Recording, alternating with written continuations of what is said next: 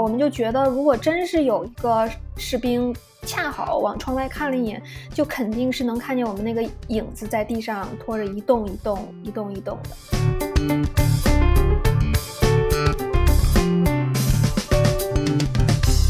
最后那几个小时支撑我走出来的，就是我太想喝一杯一杯冰可乐了，然后就咬着牙一步一步往外走。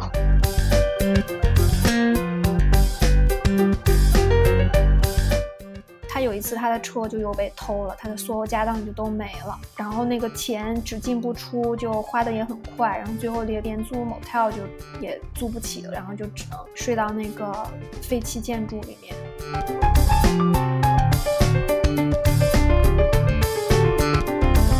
他会先看待你是一个女生，然后再看待你是一个也探索废弃建筑的女生。我有时候会跟他们说一下，嗯，不要把我当成一个女生，就把我当成一个普通跟你一样的人就好。大家好，欢迎来到新一期的忽明忽暗，我是主播王晨。大家好，我是主播金迪。今天托金迪的福啊，我们请到了城市探险圈的绝对头部玩家然潘，和他聊聊他这六年来城市探险的一些故事和感受啊。城市探险，我稍微去了解了一下，我觉得顾名思义，它就是在城市中进行一些探险活动啊，包括呃废墟探险啊，然后爬楼啊，还有探索地下系统。它包括了一些野外探险的成分和需要做的一些准备，但是也会从一种人文和历史的角度来感受我们的城市，看到我们和日常生活还有普通旅游中不会去到的地方。然后想问一下然潘，就是。在废墟探险或者是城市探险当中，一些比较常见的目的地包括哪些呢？然后你自己比较喜欢的有没有偏好呢？比较常见的目的地就是那地面上的就是废弃建筑吧，然后废弃建筑那分类就稍微多一点，像各种的教堂、工厂这一类，或者说精神病院什么的。然后现在就是全球大家玩的比较多的，还有一种就是爬楼。爬楼其实算不算是城市探险？就众说纷纭吧，但是目前还是归在城市探险这个里面的。嗯，包括地下系统，我自己这三类我都尝试过。然后我最喜欢的还是就是地面上这些，呃，历史年代感和人文气息的废弃建筑。嗯，我们了解过，你去过也有大大小小几百个这种城市探险的地点啊。然后，如果让你挑一到两个，就一个吧，印象最最深刻的是哪一个呢？嗯，那要非要挑一个的话，那 肯定还是啊哈萨克斯坦的这个暴风雪了。呃，我就说一下这个暴风雪啊，不是那个物理现象，也 就是它是 呃这个前苏联暴风雪计划里面的两架废弃载人航空飞船。然后这两架里面有一架是小鸟号，另外一架是就是训练机。嗯，小鸟号的完成度是应该是九十三到九十五吧，百分之九十三到百分之九十五，就是它没有正式弄完，就是也不可能能升空的。然后训练机的话，就是在地面上模拟，然后让宇航员去适应。就我们也知道，它被称为城市探险爱好者的一个圣地啊。就为什么它就是在一个这么高的地位上面？嗯，为什么它这么重要呢？就是因为可能说废弃的航天飞船还是太少了，就是能进宇宙的这一类的废弃的实在是太少了。可能废弃火箭还有那么几架，但这种能载人的就。嗯，全球可能就这么一架，然后加上训练机是两架。嗯，然后另外一个就是因为它难度比较高吧，就是先要坐飞机，然后再租车啊，然后或者怎么样，然后最后它是嗯要从就是不能通行以后，不能通车以后，你下来是要徒步九到十二个小时。就这个徒步吧，它一般是在夜里进行，然后又是在荒漠里面，然后那个荒漠里面有小动物，然后还有一些那个航天。发射爆炸下来的碎片，所以这个危险程度也比较高。而且你中间还要途经俄罗斯军区，就是这个军区呢，就是拜克诺尔航天发射场，这个还在使用过程中。就是被抓的话，那你就是白去了。所以这部分风险也比较高。可能这几个因素加起来，算是城市探险里面比较大的一种挑战吧。然后就算是一个圣地。我也看了很多报道关于你们当时的经历啊，呃，然后一开始你们是准备四个人成行，最后只剩你和 Chris 两个人，呃，一起前往拜克努尔，然后你们也做了很多的体能训练，然后整个过程也非常的艰难，背负也非常的重。因为这是一个很艰难的一个过程吧，你们需要做怎么样的磨合吗？然后你在整个过程当中有没有碰到很崩溃的事情？嗯，我们俩认识挺久了，然后这个废墟探险，你认识一个人以后，这个磨合过程其实特别的短，因为很多时候都是你碰见一个人，然后就是比如你最开始是网友啊，比如说咱们三个这样，然后第一次见面呢，见了面以后十分钟。然后可能你们就要去一个废弃的东西里面，然后就是探险这个过程，一方面就要互相配合，比如说我爬不上去的时候，你拖我一把，或者是你拉我一把，然后玩完了以后呢，就是满头大汗，所以就是这个磨合过程其实真是挺短的。然后我们当时，我就是一个是我觉得我的夜视力不是很好，然后走着走着就那个看就能见度就特别低的时候，就月亮一落下去我就看不见了，看不清了，然后。那个时候我就脾气特别大，然后另外一方面，另外一方面，然后东西实在是太沉了嘛，然后背的时候也挺痛苦的。还有一个就是，就因为我是一个中国人，然后他是一个他是一个加拿大人，然后就他他经常会去，他有那种特别正面的鼓励你的时候，然后比如说我就是觉得特别累的时候，然后我就我就瘫在了地上，然后他就会在旁边说你能行。我这我就特别生气，我我就在想，我我知道我能行，我就是想歇一下，然后要到这种时候就特别特别令人烦躁，然后。特别生气，然后还有中间我们有一阵迷路了，然后，嗯，就是本来是该从那个呃，其实穿过那个军区有一条高速，然后高速过去没多久是有一片废弃的那个导弹发射井，然后导弹发射井过去以后就应该你能走到那条嗯，就是那个怎么说呢，骆驼小路上吧，就是就不是那种沙地了，是是稍微有一点马车的那种痕迹或者骆驼的痕迹人走的。嗯，我们是在那个地方耽误了大概一个半小时，因为我们绕来绕去就是找不到那条小路了。然后因为也手机那会儿也没有信号嘛，然后那会儿烦躁的就是，而且就是那个高速就在你背后没有多远，嗯，你如果一直在那儿徘徊的话，如果有个车过去的话，你其实还是挺明显的，所以。到最后的时候，我觉得就是全凭意志力，就是走下来。然后就因为你进去的时候，那个时候因为你想看，所以你就一直挺有动力的。然后出来的时候，最开始最开始的时候是觉得挺危险的，你就。想赶紧走过那个军区嘛，走到那个无人区，然后就觉得会安全很多。然后我们当时一走到无人区，就突然就放松下来，然后就走的就开始就特别慢。然后我觉得到最后那几个小时支撑我走出来的，就是我太想喝一杯一杯冰可乐了，然后就咬着牙一步一步往外走。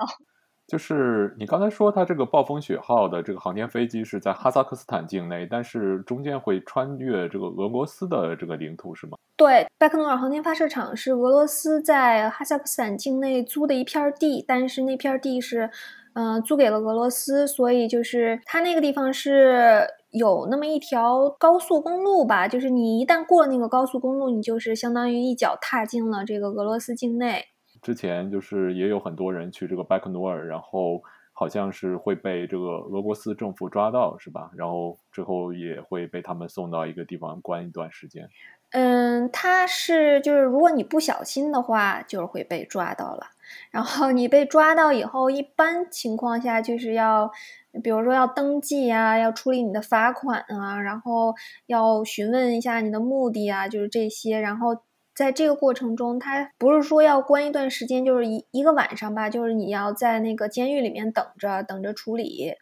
嗯，这个监狱就是属于是 jail 那种，不属于 prison，就相当于是看守所吧。然后这样关一晚上，然后处理一下你的证件啊什么，然后问问问题，然后呃早上的话你就不用徒步了，他开车给你送出去，据说是，然后就就很快，然后然后呃我知道就之前是是一八年吧，然后是有一一对法国嗯情侣，然后不知道是不是夫妻，然后他们那个条件真是相当的恶劣，然后他们是。是下着大雨进去的，然后那个本来就很难走，然后又加上下着大雨，然后进去以后，他们最后就是 就等着被抓，然后被抓了以后开车送出来。也就是说，你们在进入到这个拜克努尔这个呃发射废弃场的途中，会经过俄罗斯的这个加加林发射基地。这个发射基地目前还是在运行中的。呃，不是加加林，它是加加林启程点是拜克努尔拜克努尔发射场里面的一个著名景点儿，就是 它是一个大的那个红色的星星，非常非常大。然后那个是就是为了纪念加加林从那儿从拜克诺尔启程。进入太空，他是第一个进入太空的人类嘛，就给他树立了那么一个景点儿，叫做加加林启程点。所以你如果在地图上看的话，那个是有的加加林启程点这么一个地方。然后那个地方就是比较危险，是因为，嗯，它那个它那个大的那个红色五角星它是会发光的，所以呃，它整个发射场其实到夜里是。蛮暗的，然后但是加加林启程点那个地方就是特别的亮，一方面就是你离好远就能看见，另外一方面你如果贴的特别近的话，它就会把你的影子拖得特别特别特别长。如果保险起见吧，虽然那个地方离那个废弃机库已经很近了，但是保险起见，大家都会绕开那个地方，往哪个方向绕的都有，就是尽量远离那个地方。当时我们是，嗯，好像我们当时是画了一个五公里的安全距离，因为我们觉得离那个地方五公里应该还是挺远的，应该是看不到了。但是没想到离五公里的时候，我们从外侧一走，然后我们那个影子在地上被拖出去了十到二十米那么长。所以那块儿就特别的心惊胆战，一方面是到那块儿的时候已经走了很久了，特别特别累，然后实在是走不动；然后另外一方面那块儿又感觉太危险，就是比如那那会儿我们就觉得，如果真是有一个士兵恰好往窗外看了一眼，就肯定是能看见我们那个影子在地上拖着一动一动一动一动的，嗯，那块儿就就走得很快很快。到到，反正哎呀，过了那块儿以后，就感觉就力气全被抽光了那种感觉。你最终这个历尽千辛万苦进到了这个呃两个这个废弃的航天飞机的身旁，啊，有什么感受呢？嗯，感受那就太多了，就是当时就非常的激动，然后当时当时看到的时候就是很偶偶然嘛，然后呃，我们当时走了十。十四五个小时吧，就我们本来是打算夜里三四点的时候到机库的，然后结果就是实在是走太慢了，我觉得是我拖了后腿，然后，呃，我们走到五点的时候才到那个机库大楼的脚下，suppose 六点多就要日出了，日出的话就是太显眼了，我们就时间很紧张，然后当时是又要找入口，然后找入口那个过程不是特别的难，然后找到入口就进去以后就要赶紧往上爬，因为一楼其实。还是挺暴露的，然后我们就想赶紧爬到最顶层，然后这样。就是，即便是当时我们是已经听说了，呃，俄罗斯大兵他有的时候会进到机库里面去检查是不是有人，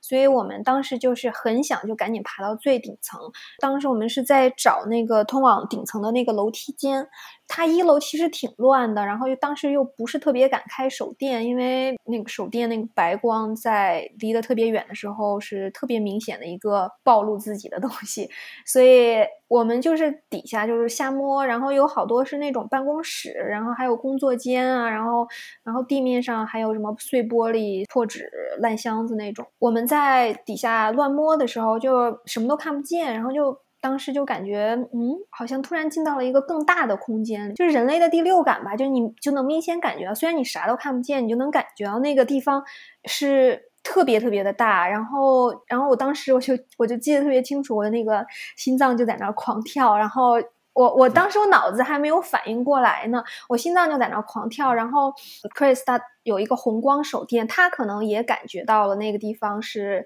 就是是真正的机库，然后他就拿那个红光手电挥了一下，然后就啊就看到了，就那个那个飞机就在飞船就在眼前，而且他。它特别的大，就是以前我们去之前其实是准备过的，然后就在很多人的视频里啊、照片里啊都见过。就有的人的照片里其实还是有人，也有人的，比如人站在那个嗯，就轱辘，就是那个轮胎旁边，还没有轮胎大。但是真正的站到那儿的时候，就是那个东西。比你想象中的要大很多很多，就真的是一个庞然大物。而且当时那个红光手电晃了一下，我也没有看到全貌。然后我感觉我看到是应该是小鸟号，因为我们比较贴近放小鸟号的那个门。然后就当时就就一下就感觉大脑一片空白，然后那个心脏在那狂跳，然后就觉得啊，我要哭了，然后那个，然后当时那个眼泪就就就感觉不由自主就在那块晃晃晃，没有时间，然后我们就又赶紧一回身，又继续去找那个找找那个楼梯间去了。直到我们就是找到楼梯间，然后扎好那个睡袋什么的，然后当时才觉得长舒一口气，哎，我已经看到了，我我的那个任务结束了，我可以走了，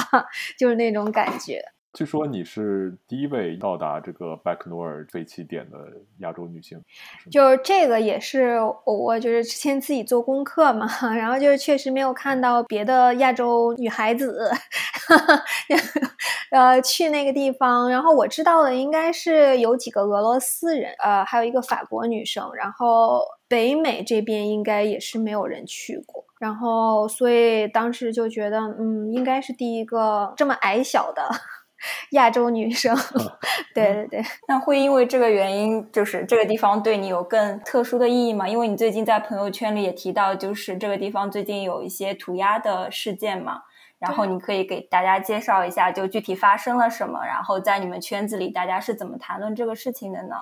嗯，就是具体发生了什么，现在感觉还是一个罗生门。是从 Telegram 的一个频道里面爆出来，有人去那儿把小鸟号两侧都给画上了涂鸦，然后，嗯，一侧的涂鸦上面写的有三句话，然后另外一侧涂鸦就很大，就把整个飞机飞船的那个侧边全都给盖满了。爆出来以后，那个消息就就爆了，就是反正大家的反应都是很生气，就是目前我还没有碰到很高兴的那种人，就有人就说要把这个人给人肉出来。他们最后还真的是找到了这个人的 Instagram 地址，然后是，呃，有一个他是一个涂鸦艺术家，对，是一个，嗯，大概有十几万粉丝的涂鸦艺术家吧。然后跟他一起去的呢，还有另外四个人。然后这四个人的 Instagram 分别都已经改了名字，只有他自己没有改。然后，而且他是在硬刚吗？对对对对对对。然后他就表示说这件事情他不会退缩的，他最后会给大家一个正面的解释。他涂鸦之后，他写了一个那个 artist statement，然后那个地方最后一句话是，嗯，像嗯加加林一样，I became the first。然后这句话就让人感觉，我其实对这件事情开始就是是有点生气，也有点心疼。但看到这句话，我就感觉就怒火就一下子被引爆了那种感觉。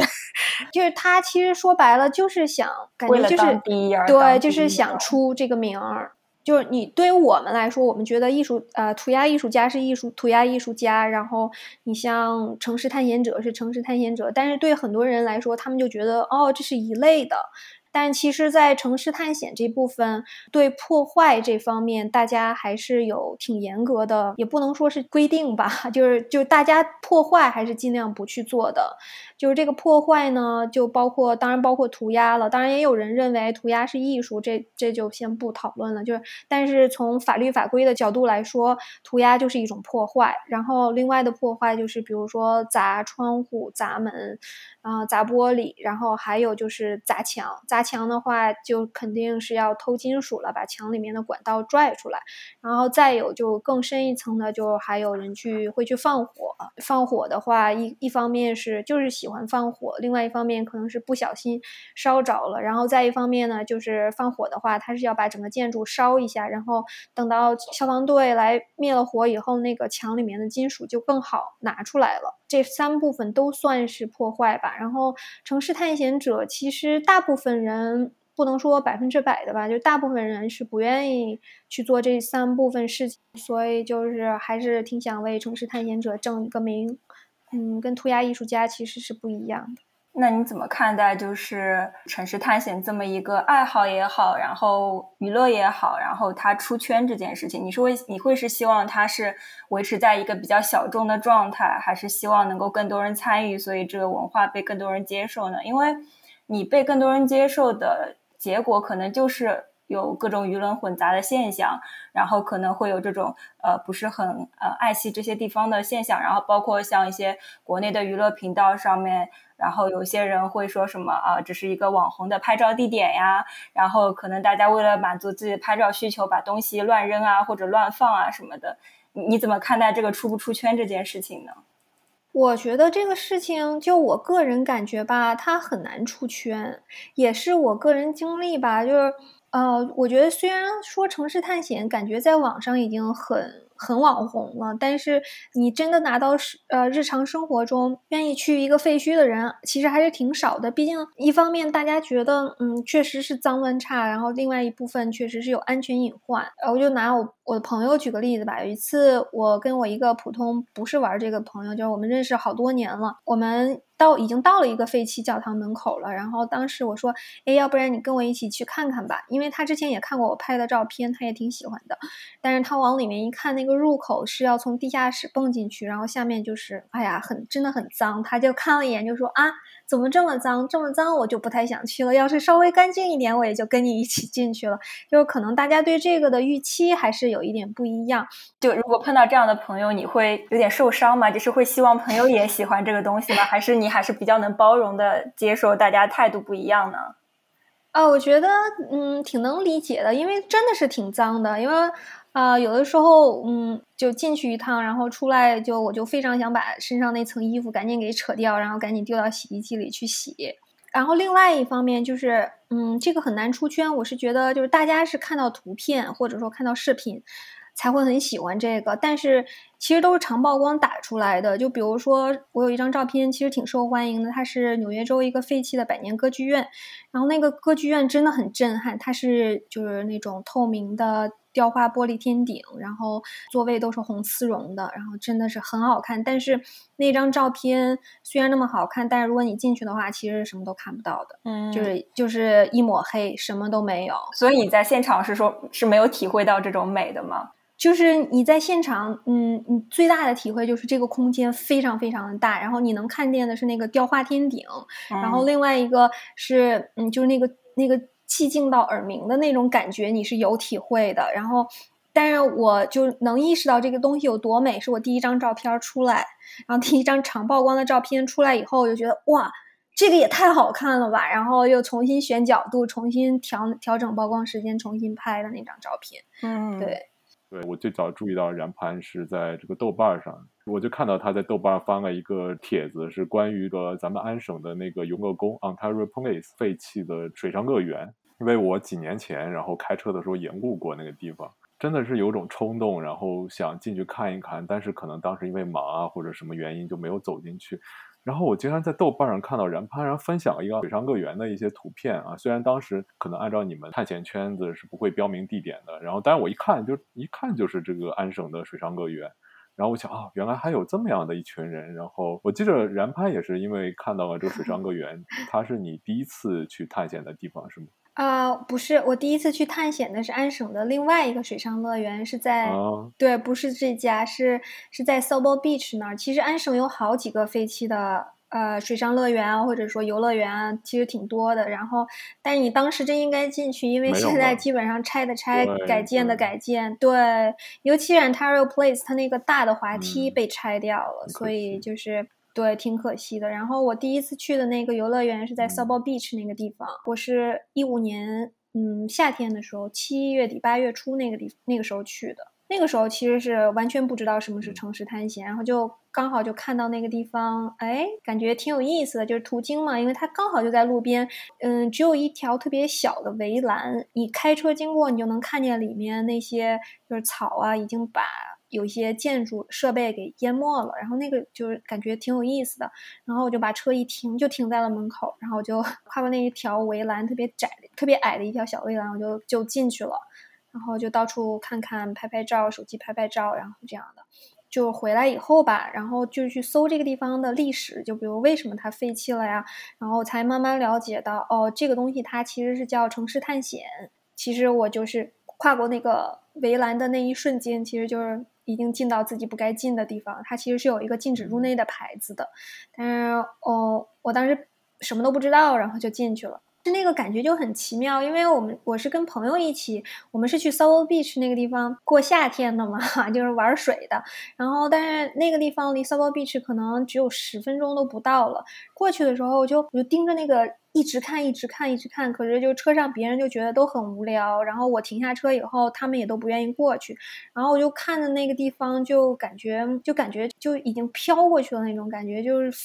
也只是看了不到一分钟吧。然后就觉得。真是就是那个感觉特别的不一样，然后我就我就跨过了那一道小小的围栏，然后其实是人生的一大步 那种感觉。对，因为你在书里提到了，就是就是那个有个概念，就是人生很多时候回望的时候，就是关于你出国啊，然后呃一些人生的重大选择，你你可能觉得是一个非常平淡的一天，但是你回望那一天的时候就。其实是一个决定你人生命运的一个重要的转折点，但你当时可能并没有意识到。对对对，是沙恩纯的少女里面一段话。我当时看到那段话以后，就觉得，嗯，描述我那个节点真的是太合适了。我就在想，如果那一次，如果就全车朋友很坚持啊，我们不要停了，然后我也就顺水推舟的说，那我们就不要停了。然后，那我。可能现在就也没有说在在玩城市探险，比如说我们三个就不会坐在这里说话了。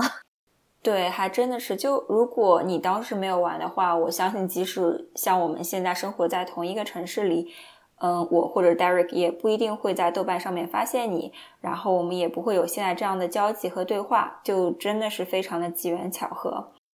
然后我接下来就想，呃，再问一下你之前回国探险的一些经历。因为我在 YouTube 上面也看到你和小伙伴有探访国内的一些废弃的呃游乐场啊之类的设施，嗯，包括我在视频里边，我不知道你有没有去，但是我看见他们有探访在石家庄那边呃一大片废弃的烂尾楼，呃，然后。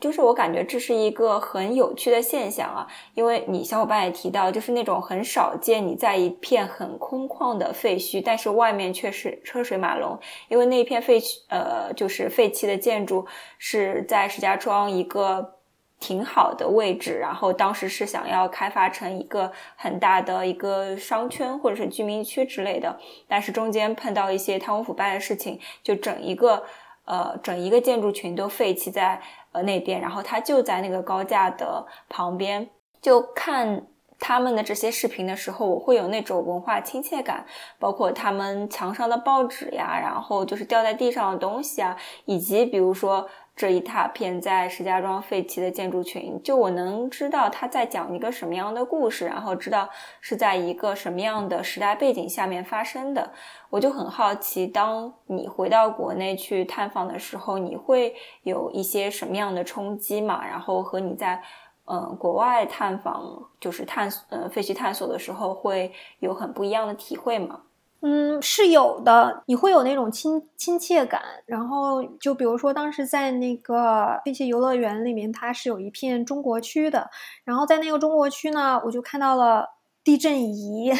的模型。然后，但是你旁边三个外国人，他们都不懂，你知道吧？然后就。当时我就觉得，哇塞，这个这个东西其实是以前学过的。然后还有那个兵马俑的那个人，他们顶多就理解到那个兵马俑哦，知道这么以前是一个名胜古迹。那个中国区，它呃进去的时候，它是那个门，那个门两边呃是有牛头马面的，就是还背的铁链子。就我们一看就会觉得，嗯，这个是不是跟那个就是神话里的那些是有联系的？但是他们就完全没有这种感觉，而且你跟他们说了，他们也就。嗯哦，好的，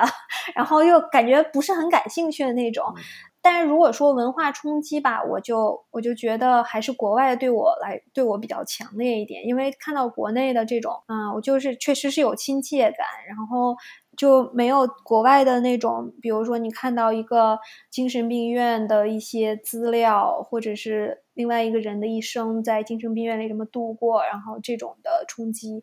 嗯，来的大，然后或者说你就是去了一个教堂，然后这教堂就是建的就是很漂亮、很宏伟这种的。因为在我的有限的生命中，我很少见过这种这种东西嘛，见的比较少，就这方面对我冲击还是比较大的。而且你说的那个又提醒我了一个，就是。在国内探险吧，我就感觉我整个人很放松，嗯，因为可能还是觉得，嗯，到了自己的地盘上，嗯，不会出什么问题的，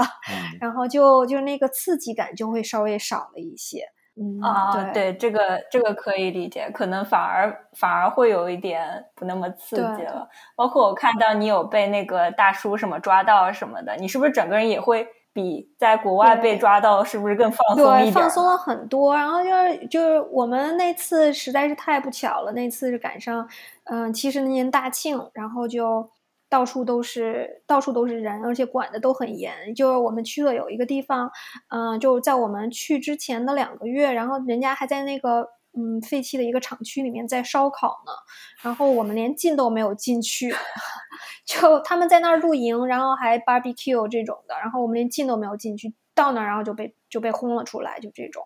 在国内，我当时就是保安来了，嗯，又来了一个大哥，然后那聊聊吧，然后就 上去会跟他 聊聊。就是在北京的时候，第一次感觉特别明显的是，嗯，就迎面来了一个大叔吧，然后然后我就一直跟他聊，然后就最后聊到，嗯。他连他儿子的工作，然后家庭烦恼都告诉了我，然后就这种的。然后我我跟大叔聊，然后那个他们就在后面拍照啊、拍视频啊这种的。然后最后就大概在里面转悠了四十多分钟。大叔说：“嗯，这个小姑娘你知道吗？有的人长得不怎么好看，但是就是特别有亲切感。”然后我当时，我的天！我当时我不知道说什么好，我说：“哦，谢谢，嗯，我我是比较人来熟这种的。”。然后就北京大叔就比较那个直来直去吧。对，然后就像你刚才提到，就是从文化冲击上面来说的话，嗯，还是北美来的比较大嘛。然后你在北美的经历也是特别特别的丰富。呃，我们前面也几次三番提到你的一本书，我们就在这里想正式介绍一下。呃，然潘这本书叫做《废墟美国北美铁锈带行思路》。记录了然潘在美国铁锈带很多城市探险的经历和思考。这次 Derek 也是花了重金啊，从国内买了一本寄到北美，然后我们有也就这本书进行了深入的探讨。嗯，里边有一些内容给我们留下非常深刻的印象，包括你和废墟中的一些人的接触，因为我们也知道在废墟里边经常会住着一些流浪汉。然后这些废墟有时候也会被用作不法行为，比如说毒品交易或者是呃盗窃窝点。嗯，我就会很好奇你是怎么样子能够自然而然的和这些人呃进行沟通的？因为我如果从个人出发想到我自己去到这些地方的话，碰到流浪汉或者其他一些人，我多多少少会感到害怕，因为我不知道他们会对我做些什么，我也不知道会发生些什么。嗯，反而你可以非常自然而然的和他们产生这种交集，停下来，嗯，和他们沟通，然后听他们的故事。我就想问，就是你是从一开始就可以做到这一点的吗？还是说经过一些时间积累，你慢慢发现，嗯，其实这些人和我也没有什么不同。最开始的时候还是挺挺害怕的，就是就尽量不跟他们说话吧。但是。嗯，我第一次碰见流浪汉应该是我一六年的时候，一六年，呃，圣诞节期间去美国的时候，在在一个那个废弃的学校外面，有一个人正坐在那儿喝酒，然后呢，嗯，我们就就可能就打了个照面，我就我就进去了，然后但是当时就。感觉特别心惊胆战，我就怕他进来对我不利，然后，然后我就很快我就又出来了，然后出来以后他就跟我说了一句话，他说就是他大概意思就是说啊，你你终于出来了，我我我一直在这儿等着呢，我怕你万一在里面有什么，我好去喊人来救你或者是怎么样的。然后当时啊，感觉还挺挺不一样的，就感觉挺暖心的。然后因为毕竟就很多时候那个时候还基本上都是属于单打独斗的时候，然后就很少人说啊在。外面等着你，等你出来看到你安全了再怎么怎么样？可能他也随便一说，但是他当时确实一直坐在那儿，连动都没有动，在那儿等等着我。然后那是我第一次碰到流浪汉，然后后面就尤其是那种稍微比较偏市中心的那种，就是总会遇见有人吧。然后有的时候是惊吓，然后有的时候，嗯，就是感觉很普通。然后其实有的时候你感觉你走过去，就如果真的是一一句话都不说的话，感觉特别不礼貌。所以有的时候就走到他身边，就我就会打个招呼，嗯，说 What's up？然后。然后他们如果愿意跟你说话，这个时候他们就要开说了；如果 他们不愿意说话，就是可能就把脸转向了另外一边。然后这个时候你就觉得啊也没什么，然后你就可以自己去去干自己的了。就有好多时候，其实他们那个英语，我我听的也是稀里糊涂的，就是有好多地方我也不是很确定他们到底是说了什么，就这个聊天就很勉强的在进行吧。然后。但反正也聊起来了，对对对对，就就就半猜半半说什么，就这样，然后就就你只要在那儿点头，他们就会一直说。然后，但有的时候，有的时候就会有一些就感觉还很清醒的人，就跟就是普通人，然后不知道为什么就会在废墟附近，要么是住在那里面啊，要么就就在那个附近。然后记得有一次，我是在就是那一片都是废墟废弃了，然后是在。底特律稍微外面一点点，我是刚拍完照，然后出来以后，然后就碰见一个人，然后我们俩聊了两句，聊两句，然后他就说，嗯，我就住在那儿，然后就往前一指，然后前面是另外一片那个废弃的，就是居民区吧，就是公寓那种的，然后就说，嗯，好的，然后后来我再回去的时候，也在那块儿也没有看，再没有看见他们，估计也是搬走了，嗯，哎，我在读然潘的书的时候，里面有一。有一段话啊，就是让我非常呃思考很多啊。你是这么写的：当你遇到流浪汉之后，你说，但我也从不认为这些没有收入、需要寄居在废弃建筑内的人就和我有多么不同。我只是幸运地穿到了一双合适的鞋子，而如果我和他们一样领到了一双不合脚的鞋子呢？啊，我感觉就是因为我知道然潘这在国内接受了这个基础教育之后，来了这个加拿大，然后也读了博士，先在在一个药厂做这药物的研发工作，然后。嗯，其实可以这么说吧，算是一知识上的一个精英阶层。嗯，生活上应该也是个至少是个中产阶级。当你进行这些废墟探险的时候，经常会跟这些流浪汉啊或者社会的边缘人物进行交流的时候，感觉就是你对这些事情也进行一些反思。你觉得自己是很幸运的，然后会有今天的成就，而那些人他们嗯，往往就是因为啊天生的或者说后天的遇到一些不幸，然后得到一双不合脚的鞋子，才流落到啊这种境地。首先我说一下，我也没觉得自己是精英阶层，我也是挣扎在温饱线 附近的人。没有没有。然后那个我就是感触特别深的是，有一次，嗯，碰见了一个人，也是在废弃工厂附近碰见了一个人。他最开始的时候，他是一名嗯工人，是做 construction 的。然后其实 construction 在北美是挣的，我觉得还是蛮多的。对他一个小时的配应该是。比我要高那种，我感觉。然后他当时有房贷，然后也结了婚，然后还有车，那就感觉是一个真的是一个中产阶级吧。然后，但是他就是因为有一次事呃事故，我现在想不起来是因为是工作事故还是怎么样。然后就有一次事故，然后他是腰部和臀部还是怎么样就受伤了。然后受伤了以后，就好像就是当时就失去了工作，然后又做了复健，然后复健，然后又。嗯，稍微有一些，嗯，就是上瘾对这个止痛剂，对，然后，然后后来呢，就因为没有工作嘛，然后房贷也还不起，然后又离了婚，然后就把房子卖了，然后把房子卖了以后，因为没有工作，然后他又没办法去租到另外一个房子，他就只好就住那种开始的时候住那种比较。嗯，廉廉价的 motel 就是月租的那种的，然后后来他就把他的所有的家当就放在了车上，然后就有的时候就会住完这个地方不能住了，然后就走。他有一次他的车就又被偷了，他的所有家当就都没了，然后那个钱只进不出，就花的也很快，然后最后连连租 motel 就也租不起了，然后就只能睡到那个废弃建筑里面，然后。我就感觉其实很难说，你生活上什么时候会碰上一颗小石子，然后你如果一旦碰到这颗小石子的话，就很可能就会引起一一场滑坡。然后这个时候，你其实对这个人生是失控的，你没办法说哦，我我稍微控制一下我自己，我再去找一份工作。你像他那个我碰到那个人，他就是他，因为他受伤，他不可能再做他的原来的工作，他没办法再去做任何体力相关的工作。他哪怕是说去站在麦当劳。里站一天他都站不住，他的生活就整个已经被打乱了，他没办法，他他失控了。然后他当时是住在嗯一个废弃工厂里，就是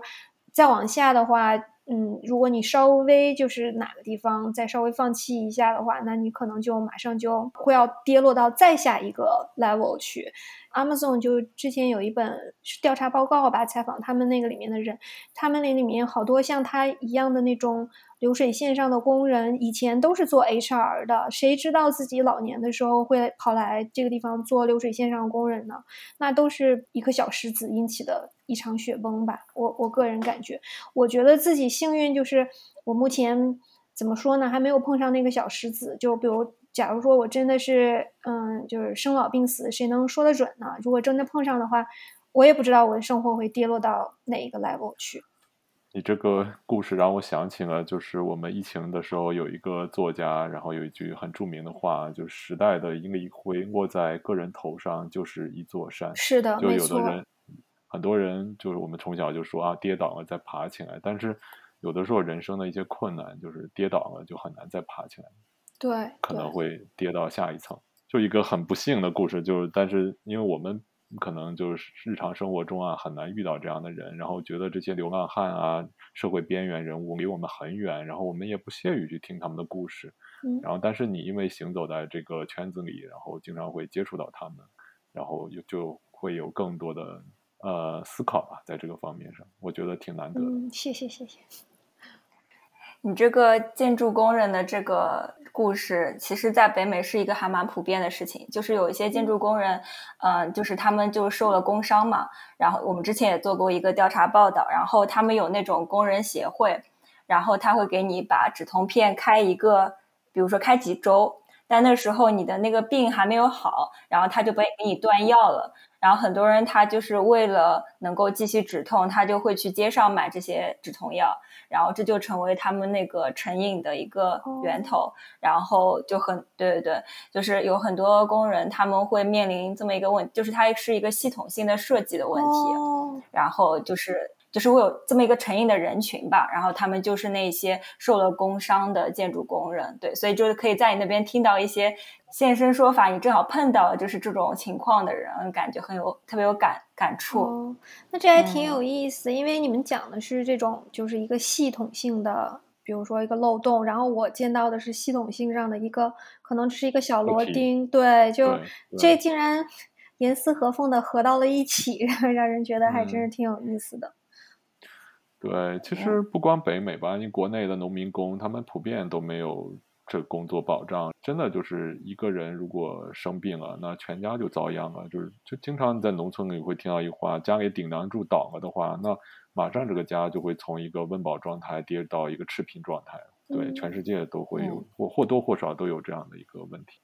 那我们接下来聊聊，我想聊一下，就是最近在那个豆瓣写的最新的一篇文章，然后是会关注女性的一些那个城市探索者，然后我就。首先就会好奇吧，就是你因为之前写的很多都是呃你的一些体会啊，然后你去过的地方啊什么的，然后这一篇我觉得就它的角度很独特，包括你会去采访了一些呃就是你身边的女性的呃探索者，然后有一些因为会面临一些就是。就是女性特有的问题，包括呃，她们生了孩子之后要回归家庭，然后体力上可能也会有一些变化。还有一些人可能他在呃退休之后，终于有了一些自己的时间，然后年纪挺大了，进入这个圈子。你你怎么会想到去就是了解这一群人，然后想要写写女性这一群呃城市探索者的呢？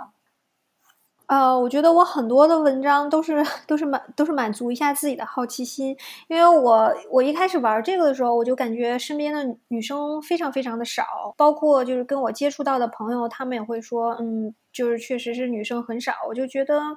对，可能是有这个体力方面的原因，但为什么会这么少呢？然后我就会有的时候会特意去搜一下原因，然后而且有的时候我就会觉得，既然这么少，那为什么？嗯，像这还有一小撮就一直在玩，玩了这么久，为什么这些人会加入进来呢？然后我就会非常好奇，有的时候就如果逮着了一个 女生，然后就会就会就会好好聊一聊，就是问一问，比如说为什么，嗯，就是你作为一个女生你会玩这个，然后或者说，嗯，有的有的是我还认识几个，他们就是以前玩的还挺多的，然后现在都嗯不怎么探索了，就会问一下，嗯，那你还会会不会？继续，然后或者说为什么会中间会停下来呢？那作为一个女性，你在城市探险中整体的体会是什么样子的呢？你会希望什么样的一些改变能够发生呢？呃，就是大部分体会还是嗯还是挺好的，然后但是有一些就是我从一开始因为这个认识了一些朋友以后。我就会发现，有的人他并不把你当成一个平等的另外一个探险者，而是他非常强调你的女性身份，就是他会先看待你是一个女生，然后再看待你是一个也探索废弃建筑的女生，然后他就是怎么都不会把你放到一个跟他同样平等的地位上，然后这一点就是让我感觉是最不舒服的一个地方。怎么体现出来呢？就是他没有放在一个平等的看待你的状态。比方说，就有很多时候我去一个城市的话，然后我就会，嗯，就跟那个城市的朋友说一下，然后我来你这儿，如果你要想，我们可以一起去，嗯，哪个地方拍照或者是怎么样。然后就很多朋友就会说，那那好，那什么什么时候有空就会约一下。然后有的时候呢，就有一些人就他就会说，嗯，他就会就有一种感觉就是。我不愿意跟你一起拍照，因为我觉得你不是不是我这个 level 的人。然后，但是我愿意跟你见一面，喝喝酒，聊聊天什么的。然后就是这种感觉，就比如，尤其是涉及到废弃的电厂，就是 power plant，在在北美是比较难进去的地方。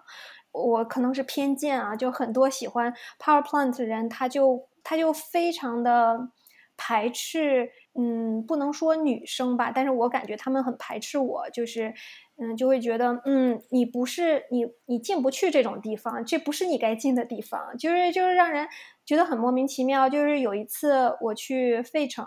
然后就明明他们当天是有要探险活动的，然后他们就是愣是要告诉我是没有。然后我那天是跟另外一个朋友去了一个学校，然后他们是跟我开始说啊，我们白天没有事情，然后就是大家一起呃喝喝酒聊聊天儿，然后你们拍完了可以来。我跟我们这边一起，然后后来呢，我们就是在社交媒体上看到他们确实是那天他们去了那个 power plant，然后问他们的另外一个朋友，然后那个朋友就觉得，嗯，你们这些小虾米，你们这些小虾米，嗯，这种地方你们怎么能进呢？就是当时是这么一个这么一个态度，一个感觉，然后就让人感觉非常的不舒服，这是一个吧。然后另外一个让人感觉也。不太舒服的地方就是，毕竟是一个女生很少的圈子，我觉得也不算是一个圈子吧，就是女生很少。然后就男生他总会，嗯，这个还没发生在我身上。就男生他第一眼会看到你的女性身份，就总会觉得，嗯，可以撩一下。这个女生既然都都玩这个了，那一定很开放吧？就是这种感觉。就是有一个嗯朋友的朋友，他是他跟那个呃一个男生去一个。废弃的豪宅，然后那个男生进去以后就想跟他动手动脚的那种感觉。其实两个人都是玩了两三年的探险者了，然后就那个男生一进去就动手动脚，然后那个女生就非常坚决的说了不，然后就走了。嗯，就我有时候碰到碰到朋友，就是第一次探险前，我都会有时候会跟他们说一下，嗯，不要把我当成一个女生，就把我当成一个普通跟你一样的人就好。你能去的地方，我尽量都能去。然后，如果我真的是过不去的地方，然后我不希望就是因为有我在场，然后你也不能去。嗯，不希望被区别对待吧？我感觉我的出发点是，嗯，那这一些不友好的。行为啊，或者对待什么，我觉得也不只是说线下，就在线上也会有很多这样子的情况。你在网上有碰到，比如说像评论啊、网友啊什么，有有碰到一些就是不友好的或不舒服的经历吗？其实，在外网还是蛮少的。嗯，可能大家都秉持着政治正确这个原则，不给别人添堵吧。然后。然后在国内，就是我感觉我最开始的时候还遇到还挺多的。然后我记得二零一八年的时候有一次是澎湃的采访，然后采访完了以后呢，在他那个网站上倒是没有什么过分的评论，然后后来就被转到了虎扑，啊，然后那个，然后我我我是没有看到，然后是我一个朋友看到了，然后发给我说，哎，刚好看到了你的采访，我还没点开，他就不补充了一句，不要管下面评论的人。我当时本来没想看的，然后他这么一说，那我一定要 看一看，然后就点过去了，然后就哎，这个评论就很不堪入目了，然后就觉得这个女生这么开放，一定是交了黑人男朋友吧？然后我就觉得，嗯，这两个事情好像是完全没有联系的，就是城市探险跟我。跟我交什么样的男朋友，以及这个人种是怎么判断出来，就感觉很莫名其妙的那种评论，就到处都有。这会影响你的分享，会影响你分享的内容。会比如说，人家老是评论你，呃，就是你的外貌啊什么的，然后你会说，哦，那我下次拍照就只拍景不拍人，还是说你觉得慢慢也就接受，然后自然而然就说，嗯，该怎么样就怎么样吗？嗯，没有说对我，比如拍照的行为有什么太大的影响，应该没有。呃，就是最开始的时候肯定是有影响的，最开始就是总感觉别人踩到了自己的玻璃心的那种感觉。然后我就记得最开始我在豆瓣儿第一个火了的那个相册里面，就有人评论说那个这不是你拍的，或者你没有去。我从我从那个以后才会拍一些自拍。加了一些给你看一下，我是真的去了，就是这种感觉。嗯，有的时候是比如说在马蜂窝还有知乎，有的时候看到那种评论，我我最开始的时候我都要正面的刚一下，然后就会骂回去，然后后来就懒得理了。哎，爱爱怎么说怎么说吧，可能不管你出于什么理由，我也就看了笑一笑，然后就就算。嗯，你家里人有参与吗？或者是说会有什么反对意见吗？没有，我最开始玩的时候就是没有让家里人知道，因为我觉得爸妈肯定会就是说，哎呀，干什么呢？然后就是那种，然后我我有时候发朋友圈有什么采访，然后就是把他们屏蔽掉了，然后到后来就是实在太多了，然后还要收稿费什么，就也懒得懒得屏蔽了，然后就他们就也就知道了，然后他们对这个态度嘛，就是属于不是很。明白是我是在为什么玩了这个，然后但是表示支持，就大概是这样。因为去暴风雪那一次，就是我感觉那次还挺那啥的。然后我出来以后有信号的时候，我就给我爸我妈发了一条短信，然后我就说我去了这个地方，那里面有两个废弃的嗯航天飞船，然后我还发了一张照片，然后我妈就给我回了一个短信说。啊，我们今天去爬了一个什么山，然后那个山我都没有听说过，是北京周边的一个什么小破山。然后，然后我那个时候就突然就明白了，哦，在他心里，我去呃这个地方和他去爬这个山是是等同的。